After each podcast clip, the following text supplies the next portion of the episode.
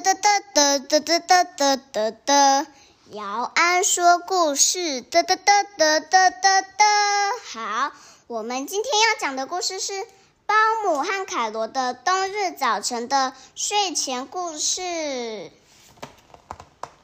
星期一一大早，早上起来的时候鼻子好冰，然后包姆摸摸鼻子，想要让鼻子暖和，对吧？好，先洗脸，然后再煮一杯热腾腾的汤。喝完汤之后，身体暖和，就带着溜冰鞋和钓具去池塘看看吧。没想到池塘结了一层厚厚的冰，然后正当保姆在帮凯罗换溜冰鞋的时候，结果有一个声音：呱呱呱呱呱。转身一看，原来是一只鸭子被困在结冰的池面上。快点，快点，不然就糟糕了！赶快带它回家。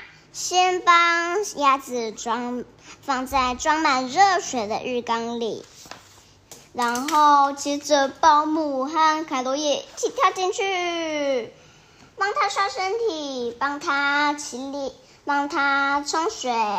鸭子渐渐恢复了原状。不不不不不不不不不，是什么声音呢？是从凯罗那边传来的。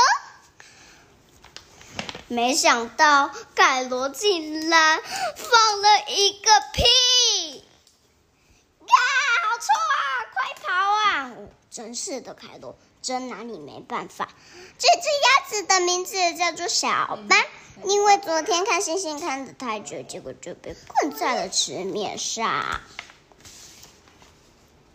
正当保姆在帮小斑吹头发的时候，凯罗拿出了自己的背心，可是太大了，小斑穿，太小了，小斑穿不下。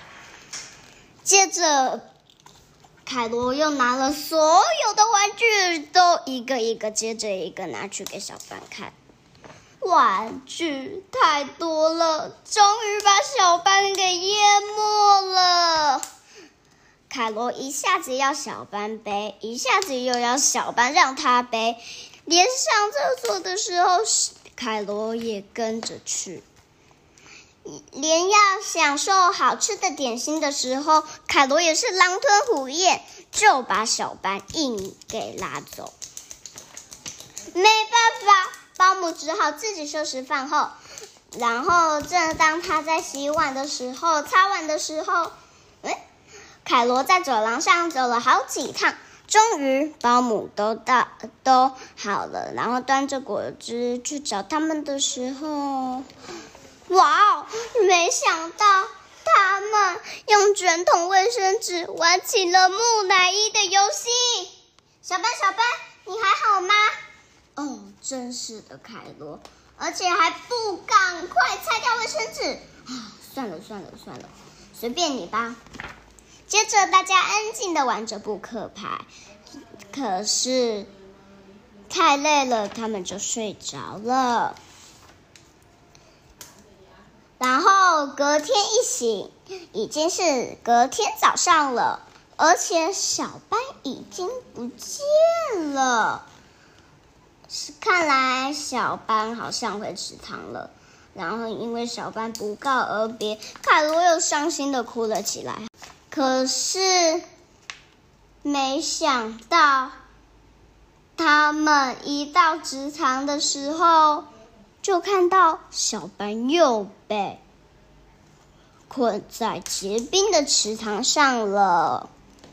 好，我们今天的故事就讲到这里。这个是包姆和凯罗的另外一个冬日早晨的系列，所以你们也可以在我们的 p o c k e t 里面找找哦。拜拜，下次再见。